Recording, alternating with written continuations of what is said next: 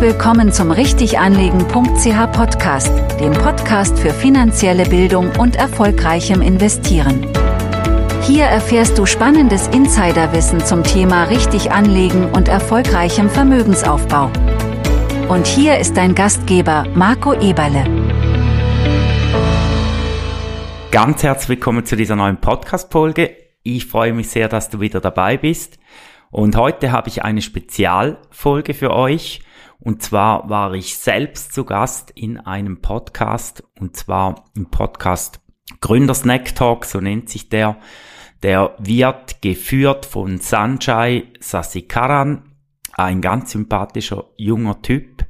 Und Sanjay hat sich zum Ziel gesetzt, 100 Gründerinnen und Gründer zu interviewen ja, und einer davon durfte ich sein, in der Folge Nummer 44. Und ich wollte euch diese Folge nicht vorenthalten und habe sie darum eben jetzt auf meinen eigenen Podcast-Kanal gestellt. Und du kannst dir das jetzt gerne anhören, wenn du möchtest. Ja, und die Folgen von Sunshine, die sind immer ein bisschen länger. Äh, mein Interview hat ein bisschen mehr als eine Stunde gedauert. Und äh, da erfährst du eben viel mehr noch zu mir selbst auch und aber auch generell, sage ich jetzt mal, zum Thema Anlegen, zum Thema Investieren. Und wenn du da vielleicht mal ein bisschen Zeit hast und Lust dazu hast, mich ein bisschen besser kennenzulernen, aber auch noch mehr Informationen zu bekommen zum Thema Investieren, zum Thema Vermögensaufbau, zum Thema Buchtipps, welche ich gerne weitergegeben habe, dann hör dir diese Folge unbedingt an und hör dir doch auch die anderen Folgen an von Sanjay, weil äh, sie ist wirklich sehr spannend. Er hatte da bereits sehr spannende Gäste, wie ich finde. Und jetzt möchte ich aber auch nicht mehr länger werden, weil eben der Podcast, Podcast dauert schon äh, eine Weile dann später. Und ich würde mich freuen, wenn du ja vielleicht auch seinen Kanal mal besuchst und wünsche dir jetzt viel Vergnügen mit dem langen Podcast und wir hören uns dann später wieder beim nächsten Mal beim regulären richtiganlegen.ch Podcast. Viel Spaß und bis bald. Tschüss. Herzlich willkommen zu der 44. Folge von Gründer Snack Talk. Heute mit äh, Marco Eberle, Gründer von richtiganlegen.ch. Merci vielmals, bist du gekommen. Und ja, kannst dich mal gerade kurz vorstellen? Ja, gerne. Zuerst danke mal, dass ich da sein äh, Mein Name ist Marco Eberle. Ich ähm, komme aus der Ostschweiz, wie man vielleicht gehört. Zum schönen Romanshorn am Bodensee. Äh, ich bin verheiratet und wir haben äh, einen kleinen Bub, der wird jetzt gerade neunjährig. Heute genau in einer Woche. Und ja, haben mich vor einem halben Jahr selbstständig gemacht.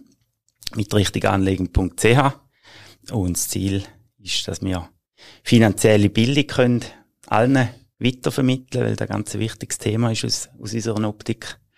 Und ja, können wir sicher dann später noch drauf sprechen. Vielleicht. Im Detail. Wieso hast du den Podcast eigentlich zugesagt? ja, also eben ehrlicherweise muss man sagen, ähm, habe ich mich doch ein bisschen selber eingeladen zu dem Podcast.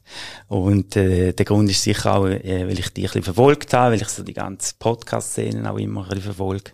Selber auch extrem gerne Postka äh, Podcast los und äh, auch selber einen eigenen Podcast habe.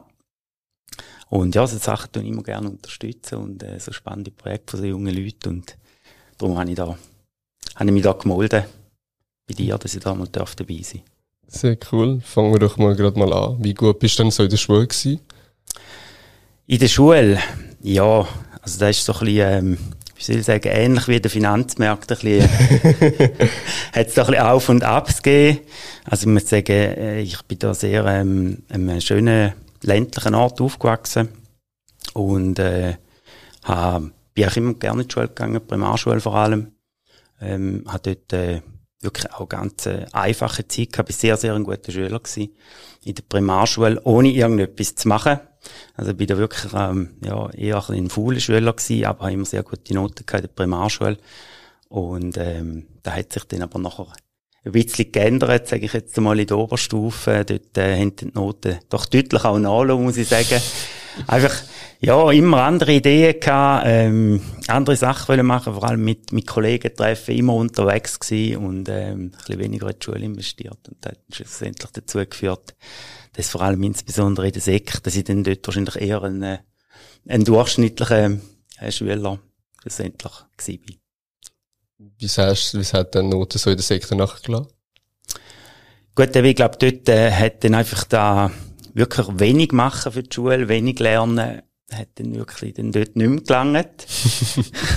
in der Primarschule ist dann, ist dann irgendwie noch gut aufgegangen, oder respektive, ich weiss nicht, habe ich sie irgendwie besser können aufnehmen und dann ist dann, äh, also es ist jetzt nicht so dramatisch gewesen, aber eben nachher, ich bin jetzt nachher sicher nicht mehr zu den besten Schülern gehört, sondern ist dann, äh, ist dann eher ein bisschen retro gegangen mit den Noten und, äh, habe dann auch gemerkt, dass ich, äh, ziemlich schnell gemerkt, dass ich nicht mehr in die Schule gehen will, also lieber mich am, am Thema arbeiten widmen schlussendlich. Und dann hast du voll irgendwie KV-Lehre gemacht? Genau, ja. Ähm, dann ist es dann eigentlich um, um die Lehrstellensuche gegangen und, und dort ist es natürlich so heute, oder dort mal schon, muss sich ja sehr früh irgendwie für irgendetwas entscheiden und äh, ich habe dort schon gemerkt, also ähm, ich will irgendwo ins, ins richtige kaufmännische beziehungsweise ins Büro gehen. Äh, das ist da in den 90er Jahren gewesen, das ist schon eine Weile her, oder? Und, und ähm, ich bin jetzt sage jetzt handwerklich nicht, nicht wahnsinnig gut begabt. Und von dort hat es relativ schnell dann rauskristallisiert, dass ich eher wird richtig, ähm, wird richtig Büro gehen. Und, ähm, ja, dann hat man sich, äh, irgendetwas, für etwas müssen entscheiden, beziehungsweise bin ich ein bisschen schnuppern gegangen, verschiedenste Orte. Und, ähm, ja, eigentlich so ein bisschen ein Zufall hat mich dann schlussendlich auch auf die Bank geführt, weil, äh, ist halt ein der Klassiker, dort mal vor allem gewesen, heute ist es, glaube ich, ein bisschen anders, wo wirklich, äh, man gesagt hat, äh, die beste, die beste KV-Ausbildung, sage ich jetzt mal, oder in, so ein, sicherer Start ins Berufsleben ist sicher, wenn du irgendwie eine Bank- oder Versicherungslehre machst, schlussendlich, dann, ähm, ja, bist du mal, bist du mal gut aufgestellt und bleiben dann irgendwie alle Optionen offen. Ja. Und wieso hast du dich dann konkret für die KV-Lehre entschieden gehabt? Hat's dann, ist es eine bewusste Entscheidung gewesen, so, okay, ich mache jetzt KV-Lehre, weil technisch geht's wie nicht und interessierst dich nicht oder? Ja, also eben, ähm, mir haben schon Zahlen immer fasziniert, oder? Und das ist sicher auch so ein bisschen der Hintergrund gewesen, wo, wo ich dann gemerkt habe, auch, auch beim Schnuppern auf der Bank und so weiter. Äh, und dort mal ist einfach, ähm, sehr, eine sehr gute Zeit gewesen, auch wirtschaftlich auf der Bank. Die Bank haben einen extrem guten Ruf auch genossen. Und äh, ja, im, so die Schnuppersachen sind schon sehr eindrücklich gewesen und das ist dann schlussendlich da hat mich dazu bewogen, gesagt, mal, da, ich glaube, das passt eben. Auch wenn man nicht ganz genau gewusst hat, was man erwartet schlussendlich. Aber ähm, ja, ich glaube, jetzt im Nachhinein ist auch, äh, ist noch auch eine gute Entscheidung gewesen, dann nachher die Banklehre schlussendlich zu machen. Und die haben eine sehr, sehr schöne Lehrzeit gehabt. Wie gesagt, das ist im, also im 94 habe ich die Lehre angefangen. Und, äh, dort ist einfach noch ganz eine andere Welt gewesen, auch in der Finanzindustrie. Oder? Es ist wirklich alles nur aufwärts gegangen. Ähm, man hat, äh, das Arbeiten ist extrem schön gewesen. Ähm, es hat eigentlich genau gar keinen Computer gehabt, zum Beispiel, oder? Also, es ist, ist dann mehr oder weniger, ich weiss, wenn man noch in der Lehre hast, können auf der Schreibmaschine hast irgendwie müssen so sieben, mit sieben Durchschlägen Formulär irgendwie, ähm, beschriften und äh, wenn du irgendeinen Fehler gemacht hast und vertippt hast, wieder können anfangen, oder? Und einfach alles ist sehr, äh, eine gute Stimmung gewesen. Du, ich bin in verschiedenste Abteilungen gekommen. Äh, bin auf einer sehr kleinen Regionalbank, habe ich die Lehre gemacht. Das war auch sehr positiv gewesen. Und von dort her, ähm, ja, ist da, ist da ganz, ganz eine schöne, schöne Zeit gewesen. Wie hat sich so das Banken von damals jetzt mal zu jetzt dann umgewandelt oder verändert? Ja, also massiv, oder? Also ich glaube, da hat's, da, da könnte man eine eigene Podcast-Folge natürlich füllen, nur mit dem Thema, oder? Weil äh, das ist wirklich, äh, wirklich ganz anders. Also dort ist es natürlich so gewesen, dass ähm, jetzt zum Beispiel im Anlagebereich hat es eigentlich noch gar keine Produktlösungen gegeben in dem Sinn, sondern die Leute haben einfach ähm, einzelne Aktien zum Beispiel gekauft. Ähm, man hat aber auch keinen Zugriff auf Kurs, also man hat eigentlich am Telefon noch den Kurs durchgegeben, beziehungsweise aussen der Bank hat man einmal, einmal am Tag die Kurs, die Aktienkurs eigentlich aufgeschlagen gehabt, wo die Leute dann können wirklich zu der Bank kommen und aussen den Anschlag lesen, wo jetzt eben der Aktienkurs steht. Und äh, da hat sich natürlich massiv verändert mit der ganzen Elektronik, eben mit dem mit der Einführung dann schlussendlich auch von von Computer ähm, hat sich das alles geändert und ich glaube auch das Arbeiten bei einer Bank hat sich komplett geändert, oder? Weil nachher ist es viel mehr in die Richtung, ähm, in Richtung Vertrieb gegangen, glaube ähm, wie es eben heute ist, oder? Und da hat es dort mal noch nicht so gegeben. Es ist einfach auch sehr gut gelaufen, die Bank hat sehr gut Geld verdient auch. Ähm, und von dort her hat man das auch nicht müssen und der Druck ist natürlich auch nie so hoch gewesen, wie der, wie der heute ist. Ja. Und was hast du dich dann nachher für den Finanzplaner Fachausweisung entschieden gehabt? Gut, ich habe dann nach der Lehre habe ich dort noch ein bisschen, ähm, ein bisschen etwa drei Jahre noch gearbeitet bei dieser Bank und habe dann nachher äh, gewechselt ins Fürstentum Liechtenstein nach Vaduz und dann einfach mal etwas anderes wollen. Habe dort mal schon im Privatkunden-Anlageumfeld gearbeitet und eigentlich schon dort gemerkt, das ist wirklich da, wo man liegt, das ist da, wo man Freude macht. Einerseits Kontakt mit den Leuten und ähm, andererseits äh, eben das Thema, das ganze Anlagethema.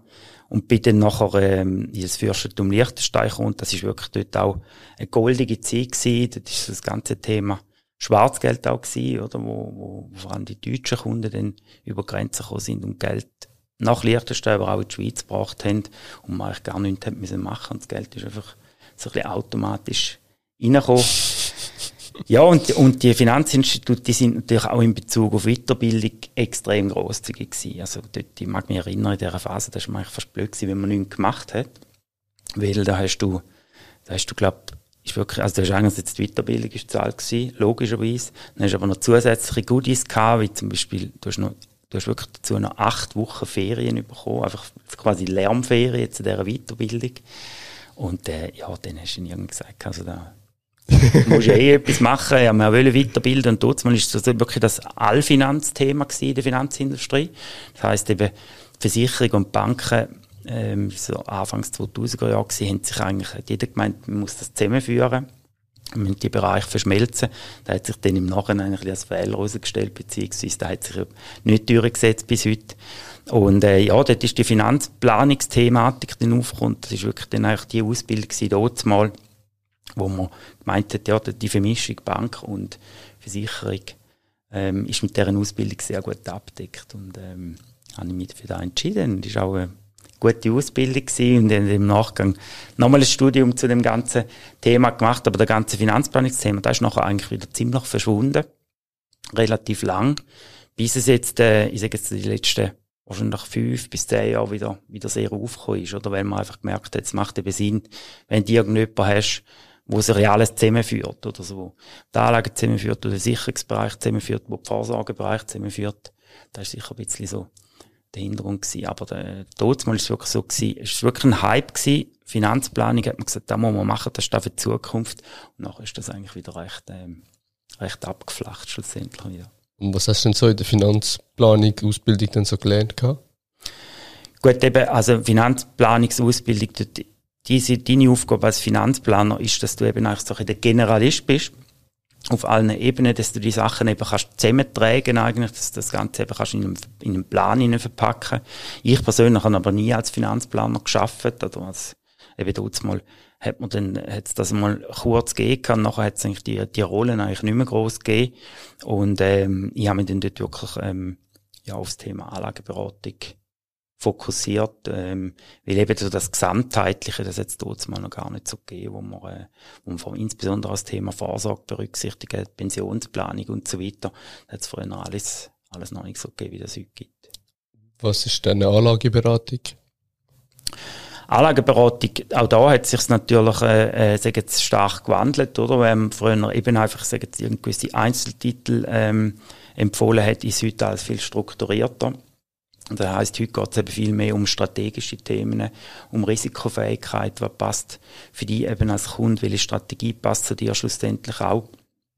Und äh, ja, so hat sich auch da extrem gewandelt jetzt in, all diesen Jahren und ist natürlich jetzt viel, viel professioneller geworden. In den letzten neun Jahren bin ich ähm, im institutionellen Geschäft. Ähm, da ist, äh, ist das Geschäft mit professionellen Kunden, also mit Pensionskassen, Stiftungen, größeren Family Offices. Und dort ist die Anlageberatung hat dort nochmal einen ganz anderen Stellenwert, sage ich jetzt mal. Oder und dort ist wirklich dann insbesondere strategische äh, Betrachtung, ähm, eine Pensionskasse muss sich entsprechend, hat eben nicht nur Anlagethemen, sondern sie hat eben auch Verpflichtungen auf die andere Seite. Und da ist so ein bisschen ähm, der Unterschied, sage ich jetzt mal, zum professionellen, institutionellen Geschäft, zum, zum privaten Geschäft. Ja. Und du bist ja noch relativ lang bei der UBS gewesen. Warum bist es, warum hast du UBS denn so einen guten Arbeitgeber gefunden oder wie hast du ihn gefunden?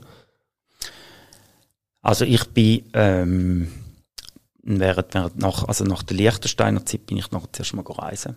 Ja, ja. Wo bist du denn hin? Äh, auf Asien. Äh, also ich bin ein ganzes Jahr, nein, ich bin eineinhalb Jahre gereist sogar, also für lange Zeit. Zuerst mit einem Kollegen ein ganzes Jahr. Haben wir zwölf Länder bereist. Absolut genial gewesen. und äh, nachher bin ich sogar noch ein bisschen hängen geblieben. Und äh, also in Thailand, bei einer Schweizer Tauchschule, habe ich nachher noch geschafft. Also ein bisschen als Tauchguide nochmal ein halbes Jahr. Ja, und das ist eine super Zeit. und äh, würde ich heute ist dann vielleicht schon eines von den drei äh, Empfehlungen, die ich jetzt weitergeben oder äh, äh, auch junge Leute, dass irgendwo ähm, äh, das Reisen unbedingt die Welt anschauen. Das ist etwas, wo mir jetzt extrem viel gebracht hat, schlussendlich auch fürs Leben, wo wirklich auch so ein bisschen das Mindset aufgetan hat, wo, wo einfach, ähm, ja, wo man auch wieder merkt, wenn man zurück in die Schweiz kommt, was man da eigentlich überhaupt alles hat in dem Land und ähm, ja, das war so in dieser Zeit, gewesen, ähm, nach dem Fürstentum Liechtenstein. Nachher bin ich, bin ich, ähm, bin ich eigentlich äh, zu der UBS gewechselt. Das war dann so wirklich die Phase gewesen, nach der Finanzkrise und die UBS hatte dort entsprechend Schwierigkeiten gehabt in dieser Finanzkrise. Rein. Und äh, ja, so, so Challenges haben mich eigentlich immer schon gereizt. Oder? Und äh, dann ich wieder zurück auf St. Gallen. Und äh, hat dann, hat dann geschaut, was es für Jobs gibt und dann eigentlich mal wirklich zu einer Großbank wechseln. Weil ich bevor Regionalbank und dann eine Privatbank, auch eine kleinere Privatbank, und dann unbedingt mal äh, ja, so ein bisschen Großbanken auch wollen kennenlernen. Und was ist so der Unterschied zwischen einer Kleinbank und einer Großbank? Gut, ähm, ich bin, ich bin eigentlich nie jetzt äh, irgendwie in Zürich oder so, sondern nur in der Ostschweiz. Das ist natürlich auch, ich sage jetzt, überschaubar mit, mit den Leuten, die dort äh, tätig sind. Aber ich glaube, so ein bisschen, der Unterschied ist, ist klar, oder bei, bei der UBS hast du einfach für, für jedes Problem eigentlich einen eigenen Ansprechpartner, oder? Also hast, du hast wirklich äh, hochqualifizierte Leute dort äh, und, und du kannst, ja, du findest für, für, für jegliches Problem findest du eigentlich eine Lösung. Das ist sicher der, der grosse Vorteil, glaube ich, auch von der Grossbanken. Und dann ist natürlich schon ein bisschen auch das internationale Flair, oder, wo dort drin spielt, oder wo, ja, wo du einfach auch mitbekommst, wenn du dort angestellt bist. Es hat eine extreme Dynamik, es hat einen extremen Drive. Alle wollen, ähm, ähm, ja, auch die jungen Leute geben Vollgas, oder? Und es ist halt so, schon sehr, äh, karriereorientiert, sage ich jetzt mal, bei diesen Grossbanken. Und äh, also ist ja mega cool. Also ich würde äh, eben jemand, der in der Finanzindustrie arbeitet, einem Jungen würde ich es unbedingt empfehlen, äh, auf eine Grossbank zu arbeiten, weil äh, ich glaube, da kommst du wirklich, da geht's wirklich mal so, so richtig los nochmal, oder? Und, und ähm, ja, also wenn, wenn du willst und wenn du Gas geben und du willst Karriere machen, äh, dann, dann gang unbedingt zu einer Grossbank. Jetzt haben wir ja nur noch eine in der mittlerweile, oder? Äh, also da, da kann ich wirklich kann ich wirklich empfehlen. Es bietet dir noch eine Möglichkeit. Wenn du da willst, eben zum Beispiel mal ins Ausland gehen oder so, oder auf Zürich arbeiten oder was da immer, was da immer für Pläne hast. Und das ist einfach weit, weit mehr Möglichkeiten, während bei anderen Banken dann halt irgendwo schnell mal anstehst. Irgendwo beim, beim, beim, beim Chef, oder? Wenn du mal ein bisschen eine Rolle weiterkommen willst, sonst halt einfach auch im, im Rahmen von der Funktion, wenn es, äh, ja, dort einfach auch nicht weitere Möglichkeiten gibt, oder? Und was hast du dann bei der UBS dann gemacht gehabt? Ich habe zuerst auch klassisch, ähm, also Privatkundenberatung im, im Anlagebereich gemacht für, ja, ich sage jetzt für Affluent-Kunden, für, für mittelgroße Privatkunden. Was sind F? Affluent. Ja, Geld die Fremdwörter. Äh, also da definiert ja alle Banken definieren das ein bisschen anders, aber jetzt, ähm, jetzt äh, vielfach ist es so, jetzt so ab 100.000 Franken bis 100.000 Franken ist der sogenannte Retail-Bereich. Und nachher, ich sage jetzt von 100.000 bis ungefähr eine Million ist es affluent, also ich sage jetzt vermögende Privatkunden, ja. die wir da können betreuen und das habe ich am Anfang gemacht und äh, eben dort habe ich erst schon gesagt, dort habe ich schon gemerkt, das hat sich alles sehr stark verändert und auch schon gemerkt, bei einer Großbank ist wirklich alles auch ein bisschen Vertriebs orientiert natürlich dann auch gesteuert, Ziele sind entsprechend auch auf da angepasst, oder? Und äh, hatten das gemacht, wir haben ein geniales Team gehabt dort. Äh, ich bin doch fast schon ein bisschen der Älter gewesen, zu dem Zeitpunkt. Das sind auch sehr junge Leute dort gewesen und ähm, hat aber wirklich extrem Spass gemacht. Wir haben auch äh, äh, eben coole Zeit gehabt beim Arbeiten, haben aber auch viel nach dem Arbeiten zusammen gemacht gehabt. Was heute auch immer weniger gibt, leider einmal.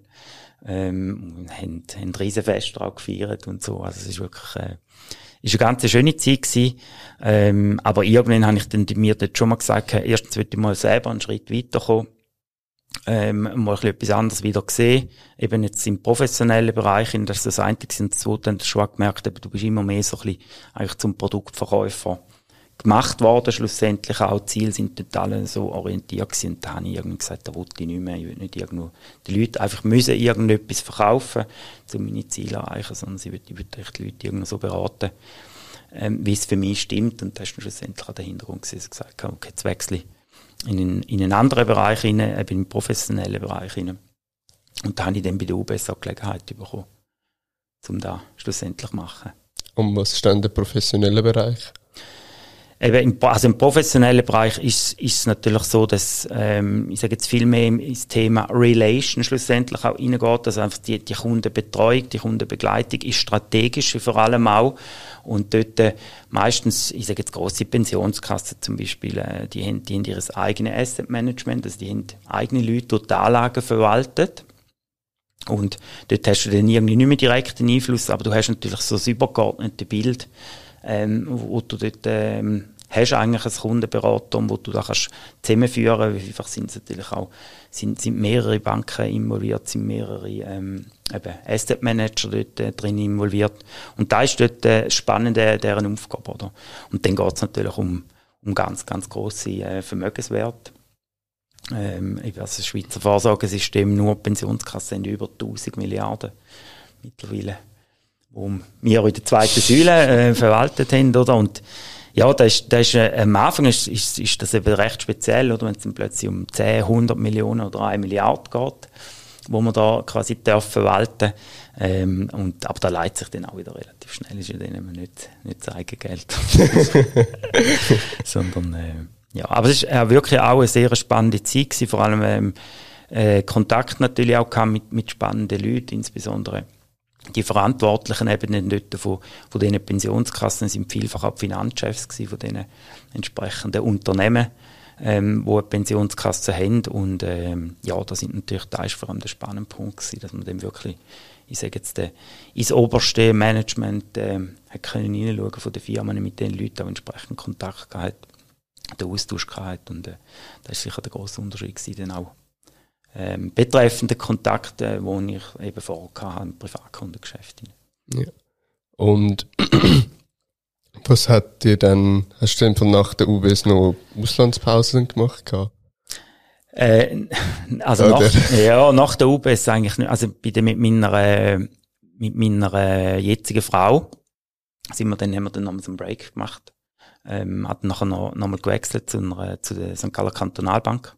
Und die, die letzten vier Jahre gewesen Und wir haben immer so die, wenn es gegangen ist, irgendwie die Breaks genutzt, dass wir dann nochmal ein bisschen reisen können, weil das ist wirklich eine von der grossen Leidenschaften. Das ist endlich auch von mir und von meiner Frau und der Kleinen nehmen wir jetzt auch mit, wenn sie irgendwie geht.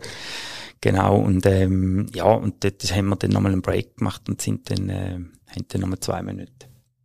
sind wir noch ein bisschen bisschen reisen. Und sonst ins Ausland, eben, wir sind immer wieder einmal ein bisschen auf der Welt unterwegs, probieren so irgendetwas einzubauen, aber jetzt, ähm, geschäftlich bin ich nicht mehr aus, äh, oder habe ich nicht mehr können ins Ausland, habe ich dann nicht mehr wollen, schlussendlich auch. Ähm, ich bin noch ganz am Anfang von der Karriere mal in New York gewesen. Ähm, das war vorhin auch eigentlich gang und gäbe gewesen, wenn man bei einer Bank hat, dass man ins Ausland geht, oder? Auch so eines von diesen, ja, von diesen coolen Sachen, die du eben hast können machen, wenn du, äh, wenn du, wenn du auf einer Bank schaffst, beziehungsweise Banklehre gemacht hast und dann meistens danach hast du irgendeinen Sprachaufenthalt gemacht. Und wann hast du denn die Idee gehabt mit der Selbstständigkeit? Ähm, eigentlich schon länger ähm, habe ich mich mit dem beschäftigt, beziehungsweise es mein Traum gewesen, zum, äh, zum vielleicht einmal irgendwo ähm, ja, selbstständig zu werden. Also mein Vater hat schon ein eigenes Unternehmen gehabt. Ist für so ein bisschen Haus gemacht in dem Sinne auch. Und ähm, ja, es ist, ist, ist natürlich so, wenn man so eben in, in, in der Bank schafft oder in der Finanzindustrie schafft, dann ist man halt einfach auch ein bisschen in dem goldigen Hamsterrad gefangen. Da muss man ehrlich sagen, ich habe immer gern geschafft, wirklich. Ähm, und es ist nicht so gewesen, dass ich jetzt da irgendwo äh, aus Frust gemacht hätte oder so, überhaupt nicht. Und ja, wenn man äh, dann irgendeine Karriereleiter entsprechend halt auch ein bisschen drauf geht, dann äh, geht es auch lohntechnisch äh, geht's da sehr gut drauf. Ähm, eben bei, bei Banken oder auch bei Versicherungen verdient man, glaube ich, im Durchschnitt ziemlich am besten, oder? Und so ist es auch bei mir gewesen. Und ja, so, so leistest du einfach immer ein grössere Rucksäckchen an, hinten dran, oder? Also, man hat dann irgendwann ein Haus gekauft und, äh, ja, sind dann einfach so die Sachen, wo, wo so eine Entscheidung, sage jetzt mal, nicht einfacher machen, äh, um sie dann effektiv durchzuziehen. Und ähm, ja, schlussendlich ist es natürlich auch ein, ein Privileg, dass ich es jetzt habe können machen, weil ich eben auch eine so gute Situation hatte und mich entsprechend auch ein bisschen darauf vorbereiten Vielleicht ist es einfach auch so ein bisschen, ja, Mitte vom Berufsleben, Midlife Crisis oder so. 45 bin ich jetzt, oder? Und, und irgendwo ja, bin ich so ein bisschen vor der Situation gestanden, dass ich gesagt habe, irgendwie karrieretechnisch habe ich jetzt nicht irgendwo etwas, wo, wo mich jetzt noch wahnsinnig will reizen zum Beispiel die Führung und so weiter, ist jetzt nicht etwas gewesen, wo, wo ich, ähm, ja, wo ich unbedingt haben wollte. Und dann bin ich halt so ein bisschen auch vor der Frage gestanden, ja, will ich jetzt das nochmal 20 Jahre machen, wenn ich es jetzt mache? So ein bisschen in dem, in dem Hamsterrad schlussendlich unterwegs sein?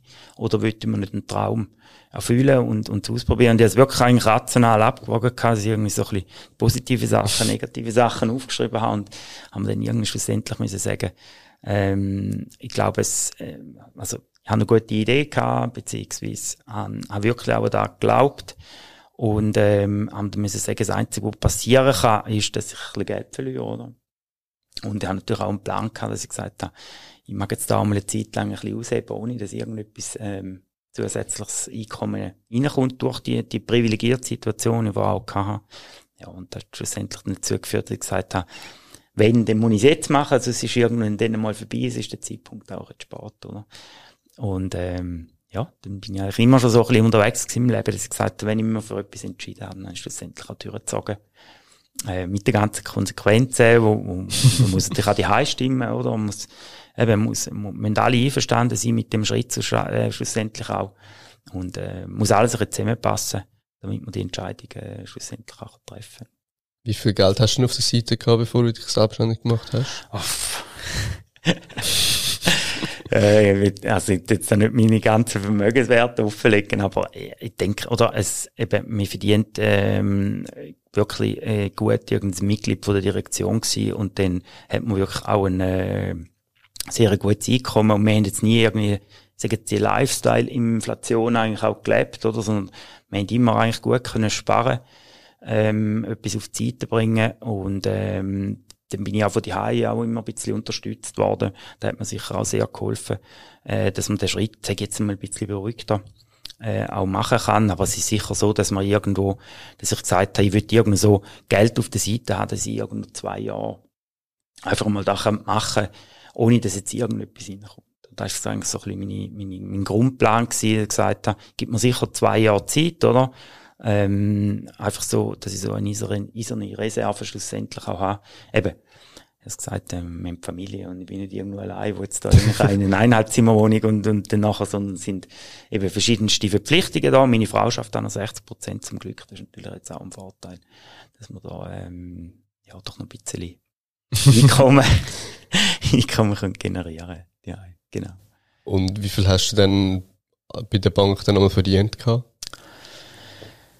Äh, gut, bei der Bank ist natürlich immer ein, ein äh, meistens ein recht substanzieller Teil auch Bonus. Ähm, da ist einfach nach wie vor so, ob jetzt der gut ist oder schlecht, da kann man glaube ich drüber diskutieren, oder? Ähm, aber äh, ja, es ist dann nachher sicher irgendwo ähm, äh, ja deutlich, deutlich sechsstellige äh, Bereich gewesen. Ähm, also ist, ist wirklich sehr, sehr gut ähm, gewesen und da bin ich auch immer sehr zufrieden gewesen mit dem, mit dem Lohn und äh, ist wirklich auch stetig eigentlich immer, immer aufgegangen oder so. Und wie viel ist dann einmal Bonus vom Lohn? Der Bonus ist meistens so irgendwo, äh, das hat, ist recht unterschiedlich. Bei der, bei der Grossbank ist die Tendenz prozentual sicher höher vom, vom Fixsalär. Ähm, Und bei der Kantonalbank ist der eher ein bisschen kleiner, aber es ist, ja, es ist ganz unterschiedlich, geht irgendwie von 10% bis 50%, je nachdem, wo man da ein bisschen unterwegs ist. So ist es jetzt bei mir gewesen, aber da gibt natürlich solche, die noch, die noch in ganz andere Sphären aufsteigen in diesem Bereich. Genau. Wie viel verdient man dann im Durchschnitt dann? So, in deinem Bereich? Ja, gut, also äh, eben so Kundenberater oder so Relationship Manager, wie man dem mal sagt. Ähm, ich, da gibt es auch Statistiken, ich glaube, das ist irgendwo zwischen wahrscheinlich 150 und 200'000 Franken oder 150 und 250'000 irgendwo dort drin. Also, so. Und wie war es denn so gewesen, von den Angestellten sein, dann zu der Selbstständigkeit über? Äh, speziell, wenn ich nicht gewusst habe, wie es ist. Klar, es war vor ähm, Corona-Zeit. Das hat äh, ein bisschen dazu geführt, dass ich ähm, ein bisschen Erfahrungen habe können sammeln mit dem Homeoffice, das ist einmal so, oder? Und, und äh, ich habe dort schon gemerkt, dass mir da eigentlich sehr gut zusagt. Also, es ist auch gut gehabt, dass ich auch Eigendisziplin aufbringe, um, um entsprechend eben die Hause zu arbeiten. Und ähm, ja, von dort her habe ich gewusst, oder bin ich wirklich der Überzeugung gewesen, dass das in dem Sinn gut kommt, dass ich für mich wirklich die Hai äh, kann schaffen, dass ich jetzt äh, auch nicht unbedingt die Leute brauche jetzt mit, äh, um mich herum, jetzt zumindest am Anfang nicht. Und von dort her, ähm, ja, ist der, ist der Schritt eigentlich relativ, relativ gut gegangen. Es ist immer so, der, die Selbstständigkeit, ein großer Vorteil ist natürlich eben, dass du selber entscheiden kannst. Wenn, wie, wo. Und äh, da ist sicher auch ein Grund gewesen, wo ich gesagt habe, das ist, das ist auch in die Zukunft will, dass ich selber können entscheiden wenn das ich schaffe, wo das ich schaffe, wie das ich schaffe. Äh, das heisst nicht weniger, oder? Also, ist, es, äh, ist, es, ist es natürlich eher mehr, insbesondere am Anfang, da muss also sein. Aber ähm, ja, das ist schlussendlich äh, bis jetzt ein guter Schritt gewesen, ja. Und was machst du mit richtiganlegen.ch? Also richtig anlegen.ch, also der Hintergrund oder meine Idee ist wirklich eigentlich, ähm, ja, ist immer so ein bisschen durch meine Tätigkeit auch entstanden, oder dass wir irgendwie gesagt haben, oder dass ich irgendwie gesehen habe, es sind sehr wenig Leute, ähm, geniessen irgendwo finanzielle Bildung. Es ist, fehlt auch zum Beispiel auch komplett in der Schule, oder? Also da ist eigentlich, wir haben jetzt gerade unseren Sohn, der ist jetzt bei Marshall, vielleicht kommt da noch irgendein Teil zum Thema Geld, aber ich glaube, so ein bisschen, so ein bisschen weiterführend äh, eher weniger. Für mich würde eigentlich unbedingt auch ähm, in die Schulzeit hineingehören. Das ist ein ganz wichtiges Thema. Ja, und das ist so ein der Grundgedanke, dass ich gesagt habe, mich würde eigentlich extrem reizen, eben wieder mehr eigentlich so ein bisschen in, den Ausbildungsbereich, in den Schulungsbereich hineingehen, ähm, den Leuten etwas können vermitteln, wirklich etwas können vermitteln, wo sie schlussendlich auch etwas davon haben, wo man, wo man ein ganzes Leben kann davon profitieren, wo wichtig ist, äh, und finanzielle Bildung heisst eben nicht, dass man nur, dass man irgendwie das Geld kann richtig anlegen kann, sondern es heisst eben auch, richtige finanzielle Entscheidungen zu treffen im Leben. Und da gibt's immer wieder so Entscheidungen, die anstehen, egal in welcher Phase das man schlussendlich gerade ist. Und äh, da ist so eine so ein bisschen, ja, die zentrale Idee gewesen, ähm, mit dem ersten, mit der ersten Lösung, wo, wo jetzt auch schon live ist, und das ist die richtig anlegen.ch Akademie. Und äh, das ist ein, ein Online-Kurs in verschiedenen Varianten, wo man äh, eigentlich selbstständig kann das Thema investieren lernen, aber es ist eben nicht nur investieren, es ist auch Optimierung von der eigenen Finanzen im Kurs drin. Es ist eine sehr umfassende Lösung und ähm, ja, da, haben, äh, da habe ich jetzt gelauncht, den Herbst. Es hat, äh, ist eine sehr intensive Aufbauphase gewesen.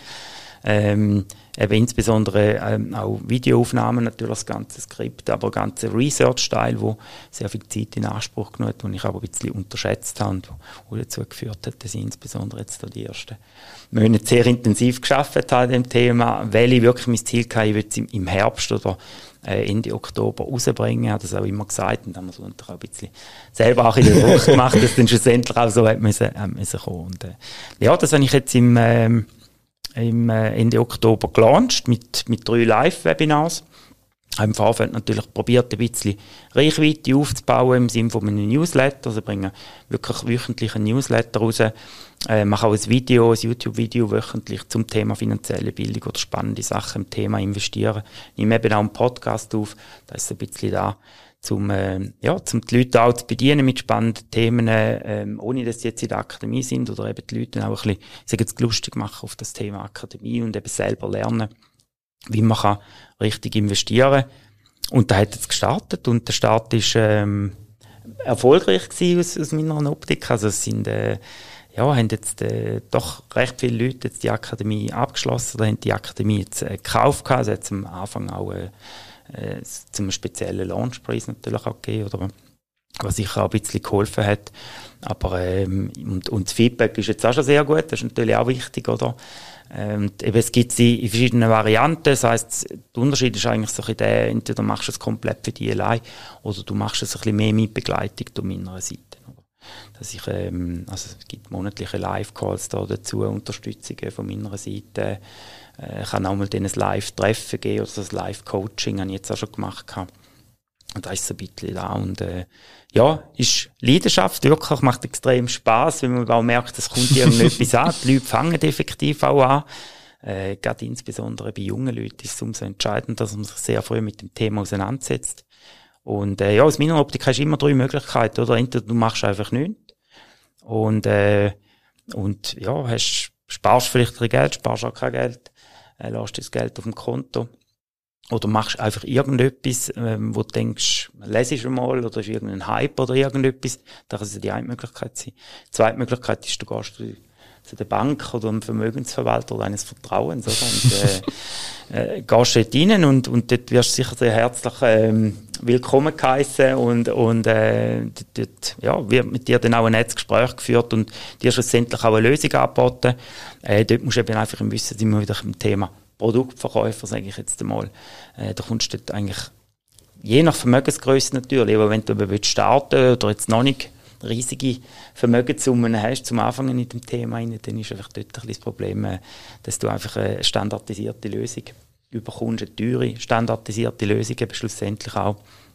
Und äh, ja, da wirkt sich einfach extrem aus in der Langfristigkeit rein, wenn du sehr hohe Kosten hast beim Anlegen. Das ist ganz ein entscheidender Faktor. Und darum empfehle ich eben Variante 3, oder? Dass du eben kannst, äh, das eigentlich selber lernen, äh, braucht ein bisschen eine Investition in dich selber ich sage immer, das ist die beste Investition, die du machen kannst, wenn du die Investition eben ich die, in dich selber machst, in dein eigene Wissen machst. Aber die Investition ist dann auch überschaubar. Also die ganze Akademie geht eigentlich vom Umfang her etwa einen Tag, also etwa 24 Stunden. Ist schon viel, oder? Aber ich denke, wenn du das ein bisschen schlau aufteilst, ich sage mal immer so zwei Monate, also acht Wochen an drei Stunden, dann hast du die Akademie durch und am Schluss bist du wirklich in der Lage. Also da, da bist sage jetzt, besser als 90 Prozent daraus in Bezug auf Anlegen, bist du wahrscheinlich auch besser als viele Berater wie Banken, weil sie eben einfach dort, ja, ein bisschen eingeschränkt sind auf ihr Produktangebot. Und das ist bei unserer Akademie eben nicht so, da ist es wirklich sogenannt Best in Class, das heisst, äh, das ist mir eben auch wichtig gewesen, du hast einfach keinen Interessenskonflikt dort drin, ich zeige einfach die besten Lösungen, die es gibt in der ganzen Schweiz hat das intensiv recherchiert und äh, es gibt es gibt geniale Sachen. Und es vorher auch nicht so richtig gewusst, aber es hat vor allem insbesondere neue Fintechs, neue Startups, wo da extrem innovativ unterwegs sind, wo den Markt auch angreifen. Und ähm, ja, ich glaube, da gibt's heute eben ganz, ganz andere Möglichkeiten, als früher noch möglich gewesen sind, auch mit schon mit ganz kleinen Summen. Und äh, darum lohnt es sich eben extrem, wenn man da da Investment in sich selber macht. Ähm, auch früh anfängt ähm, und und es nachher eben selber kann umsetzen und und und da keine Beratung mehr braucht in dem Sinne von einer Bank und und da mit Selbstvertrauen an das Thema angehen und ganz genau weiß auch wie er reagieren in den einzelnen Marktphasen weil das ist immer die Schwierigkeit ist ja nicht so also heute gibt es ja ganz viel so ähm, Finanzinfluencer unterwegs sind und ich glaube, die Lösung ist nicht einfach nur irgend, sich ein ETF XY zu kaufen, wie das ähm, sehr viele Leute einfach sagen, sondern äh, ich glaube, ja, also obwohl ich die Jungen sehr schätze, wo das Ganze auch transportieren, weil ETFs sind wirklich eine super Lösung. Aber schlussendlich geht es eben auch darum, dass man das dann wirklich durchzieht, dass man das Mindset entwickelt auch da und viele von diesen Influencern haben wahrscheinlich auch noch keine Krisen erlebt, ähm, wo es gibt in den Finanzmärkten, die immer wieder kommen und dann ich glaube, dann trennt sich so die, die Spreu vom Weizen schlussendlich auch, oder wenn die Krisen eben da sind, dass man dann eben weiss, wie man, wie man richtig reagieren muss in diesen Marktphasen innen. Und jetzt haben wir schon ja, sehr lange eigentlich keine Krise mehr gehabt, bis auf Corona. Das ist aber extrem schnell gegangen. Aber sonst, äh, ich glaube, jeder, der wo die Finanzkrise erlebt hat, ähm, und im Anfang 2000 hat es noch die Dotcom-Bubble gegeben, das sind die ganz grossen Krisen gewesen, wo es wirklich lang auch gegangen ist. Und ähm, ja, ich glaube, das sind einfach so Erfahrungswerte schlussendlich auch, wo, wo ein Vorteil ist für mich, wo ein gewisses Alter hat, wo, wo eben schon lange in dieser Szene unterwegs ist, wo genau das kann vermitteln, wie man in diesen Marktphasen entsprechend sollte reagieren. Ja, ich würde gerne noch ein bisschen zurück.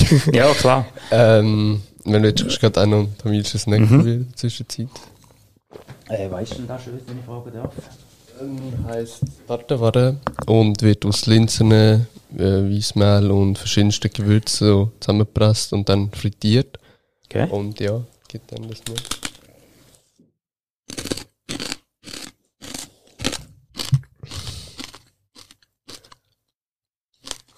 Mm. Lecker.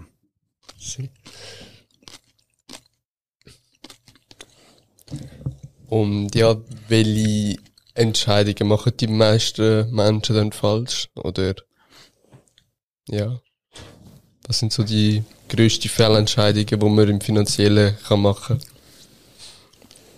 Also, ähm, im Grundsatz ist der, ist der Mensch einfach Emotionen treiben, oder?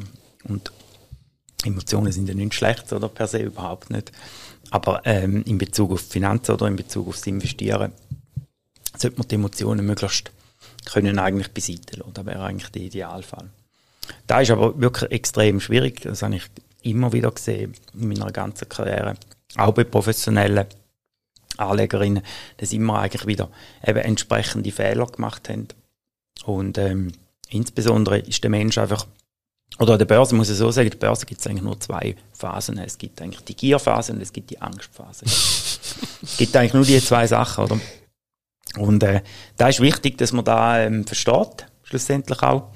Und ähm, dass man eben im Idealfall sogenannt antizyklisch könnte investieren. Und äh, alle wollen natürlich immer den richtigen Einstiegszeitpunkt finden. Äh, den gibt's nicht, oder? Also den findet man nie, wenn man den sucht. Und da gibt's einfach gewisse Möglichkeiten, wie man da kann erkennen, dass jetzt eben ein guter Einstiegszeitpunkt ist. Aber da muss man die Leute auch entsprechend darauf vorbereiten, ihr Mindset auch so darauf einstellen, dass sie aber auch in der Lage sind, wenn wirklich dunkelste Zeiten sind da draussen, oder? Dass sie eben dann wirklich auch in der Lage sind, äh, ihre, ihres Investment weiterzuziehen, beziehungsweise dem vielleicht sogar ähm, richtig zu investieren in diesen Marktphasen. Und ähm, wie gesagt, das ist wirklich äh, ganz schwierig. Ähm, es braucht bei mir auch immer wieder Überwindung, aber es zahlt sich einfach extrem aus. Schlussendlich. Und was für Fälle machen dann konkret? Also Haus kaufen oder Auto kaufen oder was sind dann so die emotionalen Entscheidungen, die man dann als, als Person dann trifft? Also äh, im, im Sinn von investieren, oder? Äh, nein, einfach so Fehl, ja voll investieren. Was es so für Fehlinvestitionen dann gibt oder kann geben. Also gut, ich, denke, ähm, die, die grösste Fehlinvestition ist in dem Sinn wahrscheinlich eben die, die sogenannte Lifestyle-Inflation, oder wo man einfach hat, oder wo man äh, ja, irgendwo mehr Monate als Geld übrig hat am Schluss, oder? Beziehungsweise, wenn alles optimal läuft, verdient man immer ein bisschen besser. Und dass man eben im Prinzip, äh, ja, da, wo man mehr verdient, schlussendlich dann eben auch wieder ausgibt und verkonsumiert. Und da machen eben sehr viele Leute. Und ich glaube, es ist wichtig, dass man sich dort mal, äh, ja, auch ein bisschen bewusst wird, äh, mal Struktur reinbringt, die Finanzen, das Ganze auch automatisiert, äh, dann ist man da schon sehr gut unterwegs und eben insbesondere, gerade bei jungen Leuten, also das ist, glaube ich, wirklich eins, wo, ähm, von den ganz wenigen Sachen, wo, wo ich bereue, oder dass ich nicht äh, viel früher angefangen habe mit dem Thema Investieren, oder? Also so eben mit 20. Weil ich glaube, heute hat man wirklich die Möglichkeit, jetzt tut es mir noch nicht geht zu meiner Zeit, aber heute hast du wirklich die Möglichkeit, ich sage jetzt auch mit 100 Franken im Monat schon, schon anzufangen. Und ich glaube, wenn du irgendwo schaffst in der Schweiz, die allermeisten haben irgendwo die Möglichkeit, die 100 Franken können irgendwo zu bereitstellen. Wenn du schon da machst, dann äh, bist du auf extrem gutem Weg. Ähm, ja. Und wo willst du mir dann empfehlen zu investieren? Oder was? Ja, gut, also ich bin natürlich ein Verfechter von Aktien, schlussendlich. Es kommt aber immer, also die Investment müssen immer abgestimmt sein auf deine Ziele. Und zuerst muss man mal Ziel haben. Oder finanzielle Ziele haben schlussendlich auch. Das ist immer so etwas, was ich auch immer merke in den Beratungen, dass die Leute sich eigentlich gar keine Gedanken machen. Heißt eben, hat vielleicht auch mit dem zu tun, dass es uns in der Schweiz einfach sehr gut geht. Dass man äh, das Gefühl hat, ja, im Alter geht es voneinander gut, der Staat schaut dann schon für mich, es hat immer eigentlich schon funktioniert, oder? ich glaube, das ist sicher auch etwas, wo, ja, wo dazu führt, dass man sich mit dem äh, vielleicht gar nicht so Gedanken drum macht, dass man irgendwie sagt, das ist mein finanzielles Ziel, da möchte, möchte ich eigentlich gerne hingehen. Ähm, sei es irgendwo, da, da gibt ganz viele Möglichkeiten. Also ich glaube, da, äh, für den einen ist, ist, ist irgendwo, äh, kann ein finanzielles Ziel einfach reich sein. Reich werden, oder? Millionär werden zum Beispiel, warum man nicht? Eben die anderen wollen irgendwo Altersvorsorge, die anderen wollen äh, eine Firma gründen, wollen ein Start-up gründen, die anderen wollen ein Eigen, Eigenheim irgendwann einmal. Also da gibt es ganz verschiedenste Möglichkeiten. Aber es macht einfach Sinn, wenn man irgendetwas hat, um sich daran festzuhalten und dort dann nachher im Prinzip seine Anlagen auch auszurichten. Oder? Und im langfristigen Kontext natürlich ist klar, oder dort äh, führt oder kein Weg an der Aktie vorbei. Weil wir wissen einfach mit dem Aktienmarkt, wir wissen zwar nie, was die Zukunft ist, wir wissen nicht, was kurzfristig ist, weil ähm, aus meiner Optik kann man den Aktienmarkt nicht prognostizieren. Also, wir wissen nicht, was nächstes Jahr passiert.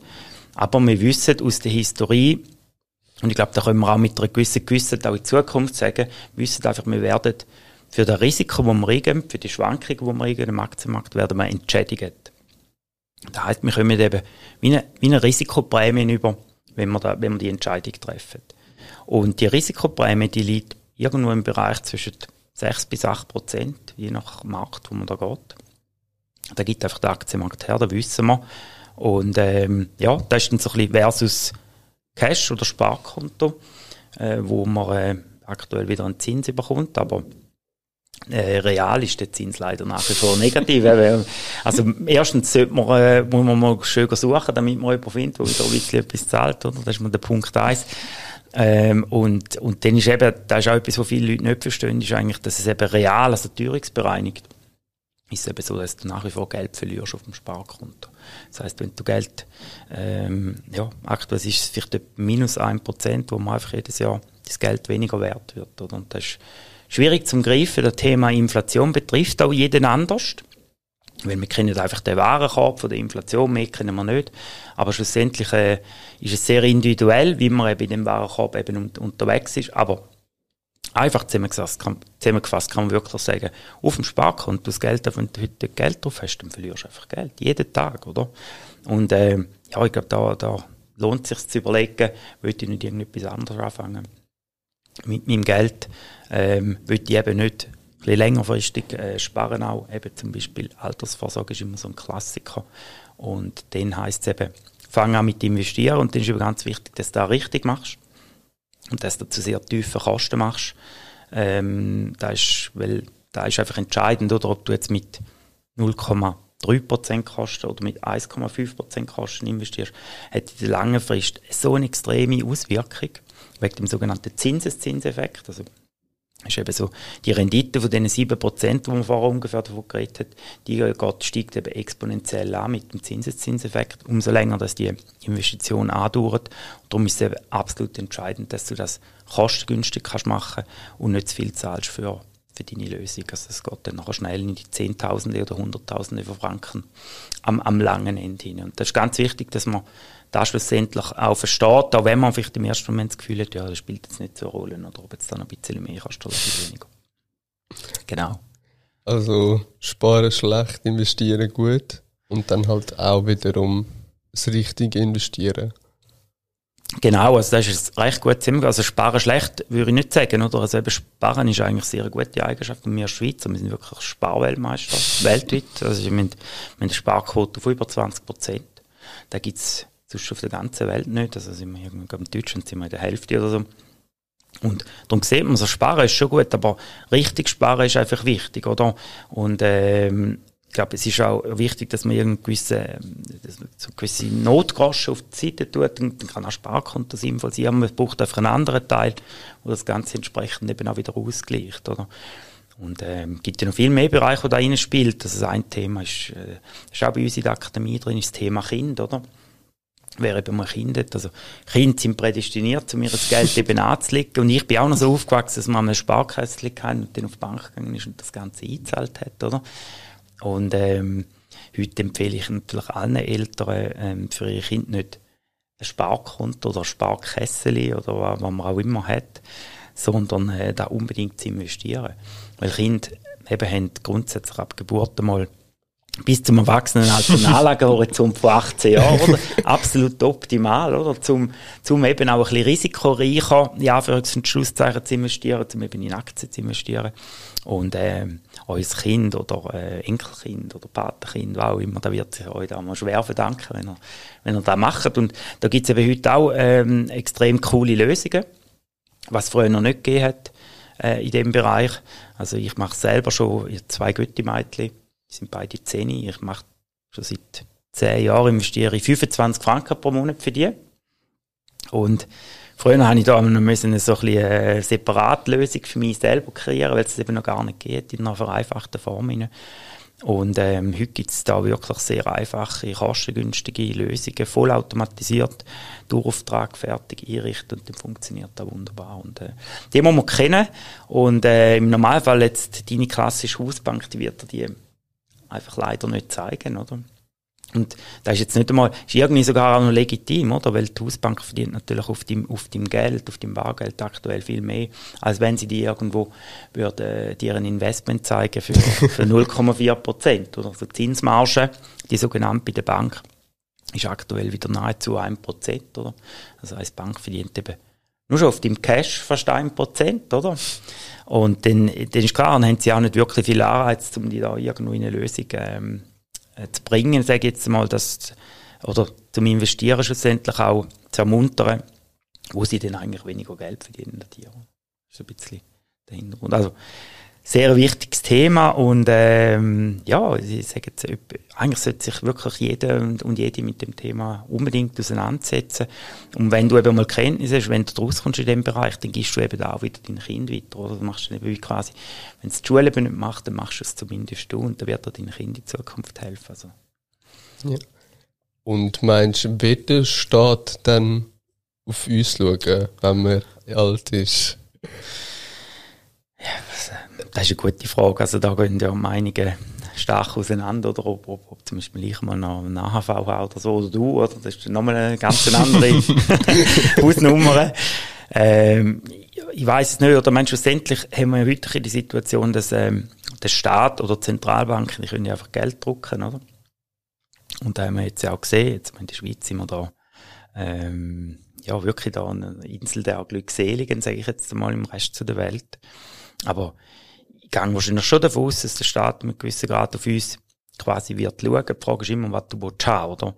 Ich meine, bis jetzt, äh, unser System ist irgendwie so aufgebaut, dass du nach der Pensionierung irgendwo 60 bis 70 Prozent vom dem durchschnittlichen Einkommen dann auch wieder wirst haben, oder von deinem Lebensstandard, so ist eigentlich die Definition.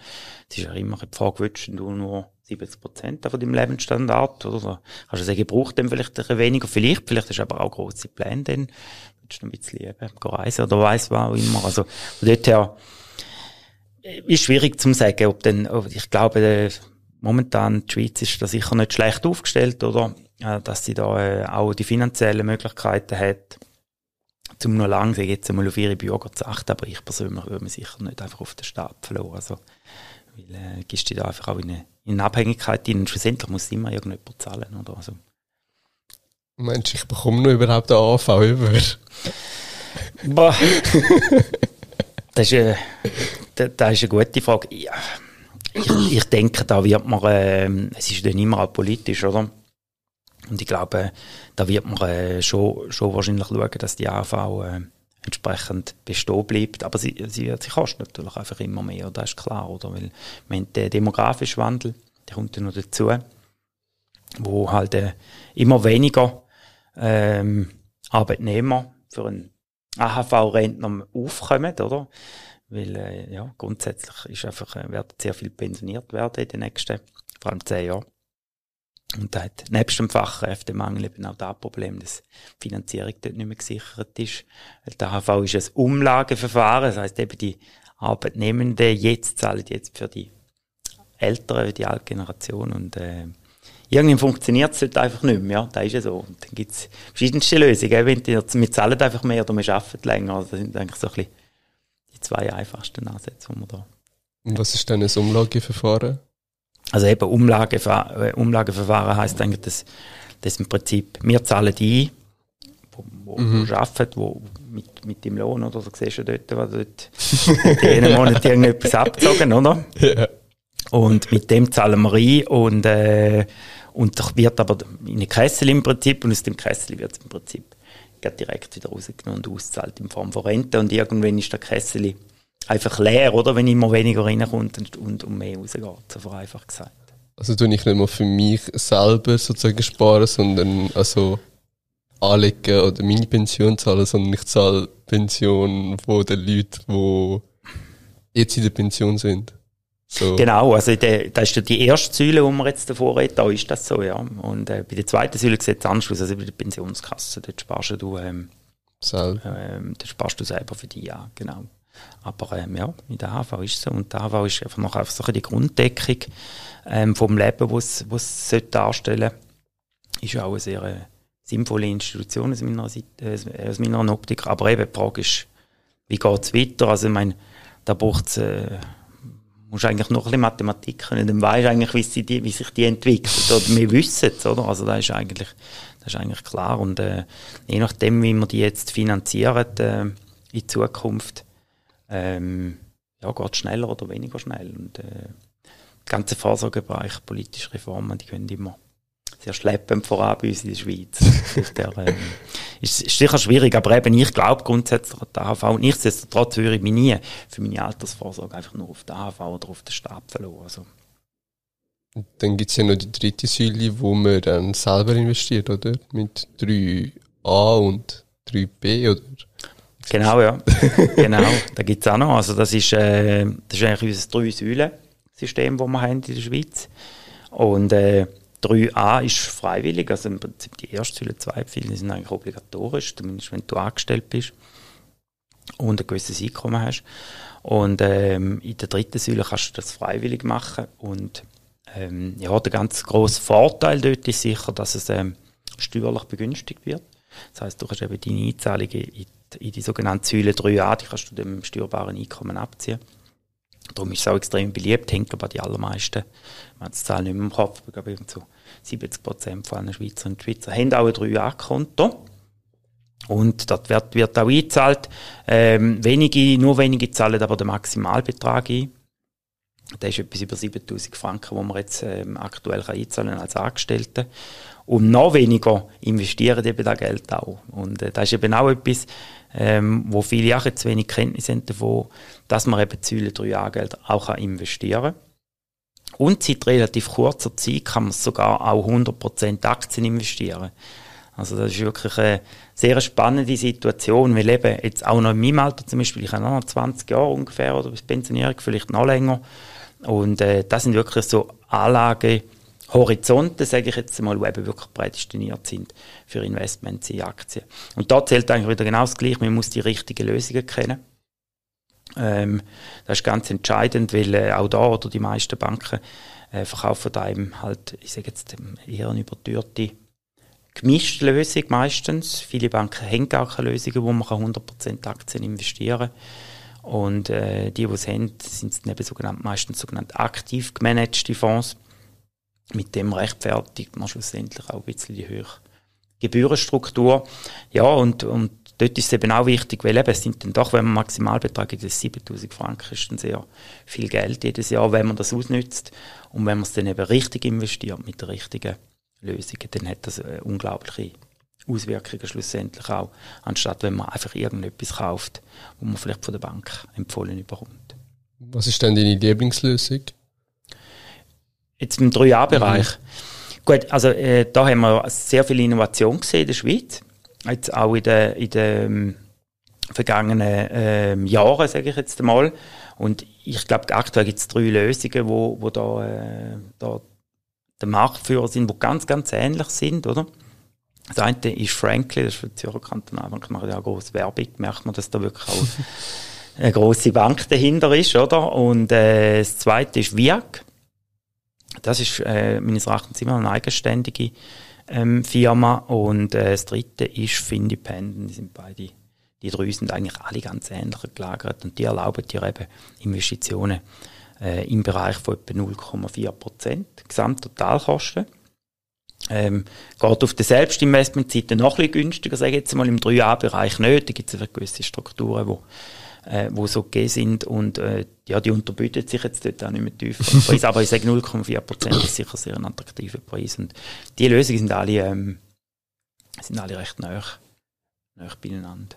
Und wenn du Aktien investierst, hast du dann auch Plattformen oder sind, also mit Plattformen wahrscheinlich und dort auch wieder Einzelaktien oder Gesamtaktien, wie sieht es denn dort aus? Äh, beides. Also ich sage immer so ein bisschen, ähm, ich arbeite so ein bisschen mit dem sogenannten Core-Satellite-Prinzip. Was ist das? da ist eigentlich, dass man eine Kernanlage hat. Die kann man definieren, dass man sagt, da und da Vermögen und irgendwo 70 bis 80 Prozent würde ich in dieser Kernanlage platzieren. Und rundum kann man noch so ein bisschen, äh, ein bisschen andere Sachen beimischen wo durchaus spannend können sein, wo im Idealfall zu einer verbesserten Rendite noch führen. Aber die Kernanlage ist das, was ich vorher gesagt habe. Da ist wirklich der Aktienmarkt, ich sage jetzt die 7%, die du einfach musst abholen als Kern. Und dort würde ich ganz klar indexiert investieren, eben in sogenannte äh, Exchange Traded Funds. Äh, da gibt es mittlerweile auch Tausende. Ähm, aber äh, ja, ich glaube, dort findet man sich auch relativ schnell zurecht, um da eine gute Lösung zu finden. Die Frage ist noch ein bisschen, wie teilt man das Ganze auf? In welche Länder investiert man zum Beispiel? Ähm, wir in der Schweiz haben ja immer noch das Thema Franken, Schweizer Franken, also das Währungsrisiko, das man eben eingeht, wenn man international investiert. Ja, und von dort her ähm, würde ich ganz klar sagen, im Kern breit diversifiziertes ETF-Portfolio. Und rundum gibt es eben dann, äh, ja, kann es durchaus noch andere äh, Lösungen geben. Ich sage jetzt immer, der Kernportfolio, wenn man da sich einmal ein bisschen definiert hat, wenn man weiß, wie, wie das funktioniert, dann ist es dann auch in der Tendenz ein bisschen langweilig, oder? also dann hast du es irgendwie mal eingerichtet, automatisiert, hoch erfolgreich, oder? Super Sache. Aber äh, ja, schlussendlich ähm, ist, dann noch, ist es denn da schlussendlich auch gewesen? Muss es laufen, muss vielleicht einmal im Jahr, zweimal im Jahr noch ein bisschen adaptieren, ein bisschen rebalancen, wie man auch sagt, also wieder zurückbalancieren auf die Idealstrategie, aber für mich musst du dann eigentlich gar nicht mehr machen. Und da habe ich auch immer wieder festgestellt, jetzt auch bei den Leuten, dass sie sagen, du, ist so mega cool, funktioniert sehr gut und so. Aber äh, gibt es da noch etwas anderes, wo, wo noch ein bisschen, ein bisschen Action ist, ein bisschen spannend ist, wo noch ein bisschen etwas machen, weil irgendwie kommen die Leute ein bisschen auf den Geschmack, oder? Äh, und das ist ja auch schön, oder? Wenn man dann eben selber ein Leidenschaft für die Finanzmärkte entwickelt, dass man eben merkt, dass es nicht nur einfach irgendwie kompliziert ist, sondern dass es eben auch cool ist und dass es spannend ist und dass es eine andere Sache gibt. Und dort äh, gibt es durchaus eben auch coole Lösungen mit Einzeltiteln, wo man dann sich doch ein bisschen vertieft muss beschäftigen, wie kann man eben so Einzeltitel schlussendlich auch analysieren.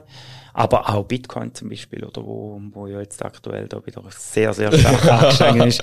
Ist auch ein Thema, das ich in der Akademie ähm, in einem separaten Bonusmodul wirklich zeige, wie kann man eben, oder weißt Bitcoin, wie kann man sicher investieren, wie kann man Bitcoin sicher aufbewahren zum Beispiel auch.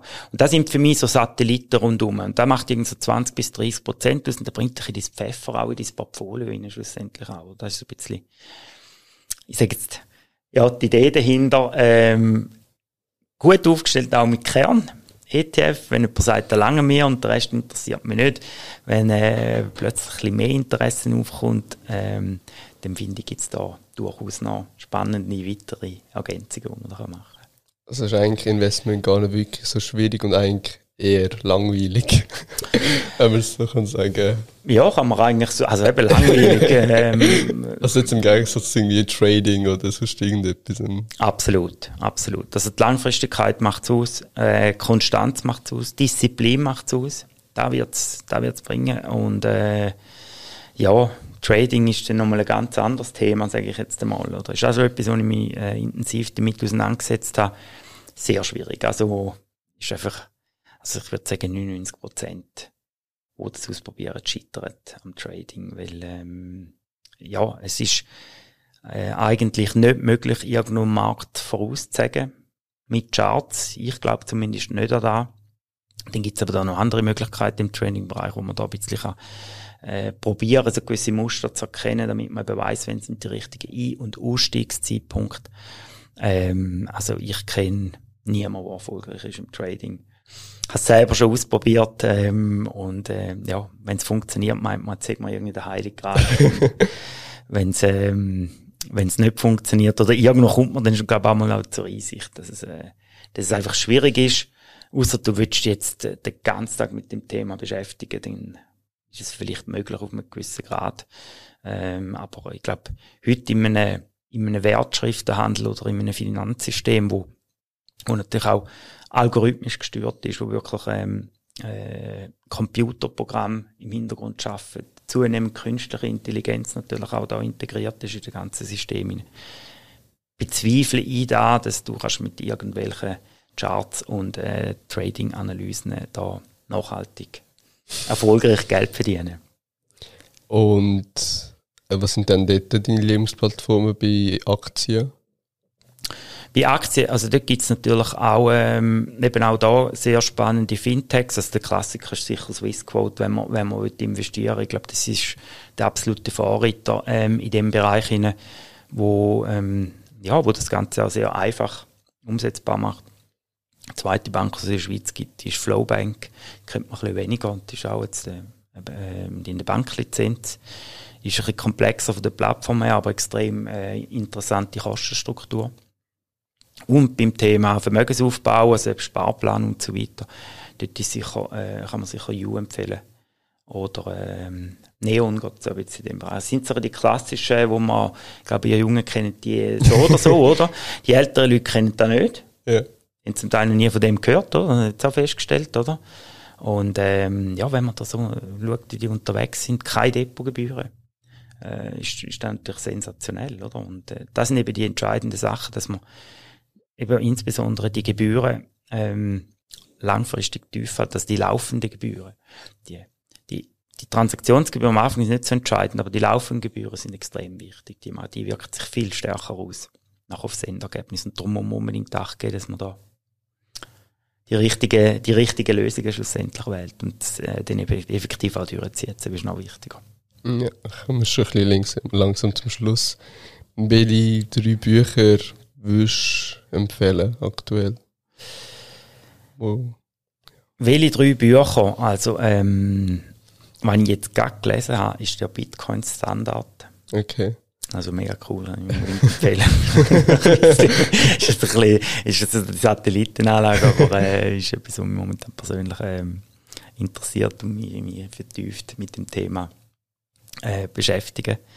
Äh, dann ein äh, Klassiker, so ein bisschen geht aber mehr Persönlichkeitsentwicklung, ist das, ich glaube, es heißt das, das äh, Kaffee am Rande der Welt. Super cool, also geht es mehr darum, eben, äh, wenn ihr vielleicht überlegt, euch selbstständig zu machen oder so irgendetwas, dann lohnt sich das Buch ähm, sicher. Und sonst, so im Thema Finanzi äh, ähm, Investieren, sorry, würde ich sicher irgendein Buch vom, ähm, vom Gerd Kommer empfehlen. Das ist so krass, das ist ETF-Papst. Da können wir wirklich sehr viel mit über. Es gibt ein paar, äh, ich glaube, wenn ihr eins von denen leset, dann wisst ihr schon sehr gut Bescheid im Bereich passiven Investieren. Ähm, ja, sind wir schon sehr gut unterwegs. Ja. Genau. Und die letzte Frage, welche drei Tipps willst du dem 20-jährigen Ich geben? Also eben eins habe ich schon ein bisschen vorweggenommen, oder? Also das erste ist sicher, äh, ähm, fang an mit investieren. mit ja. 20, auch wenn es wenig ist, aber zieh es durch, das ist entscheidend. Also tu dir die Summe mal definieren. Ähm, sind es 100 Franken, sind es 200 Franken und zieh es durch. Ähm, ich habe es nicht gemacht. Ich habe wirklich ähm, ja, irgendwo vor ein bisschen mehr als zehn Jahren angefangen mit dem ganzen, sage jetzt wirklich Vermögensaufbau-Thema und da würde ich wirklich jedem empfehlen. Dann ähm, das Zweite ist sicher ähm, Gango reisen. Unbedingt. Äh, er kommt, ja, er kommt die Welt, äh, weil heute ist ja so oder so kannst du auch beim Reisen quasi fast schon schaffen. Also die Möglichkeit hat es zu meiner Zeit alles noch nicht gegeben. Also so ein bisschen, das eben auch von unterwegs kannst tätig sein. Und ähm, das Dritte ist, würde ich sagen, ausprobieren, machen, ähm, ja, in dich selber investieren und äh, ja und einfach den, den Weg geniessen. Ja, ist gut. Merci vielmals, dass du angekommen bist. Danke, dass ich dürfen kommen. Gerne noch. Und ja, falls es euch gefallen hat, ähm, könnt ihr es gerne zwei Kolleginnen und zwei Kollegen weiterteilen. Bis zum nächsten Mal. Ciao zusammen. Danke für dein Interesse und denke daran, die beste Investition, die du tun kannst, ist die in dich selbst.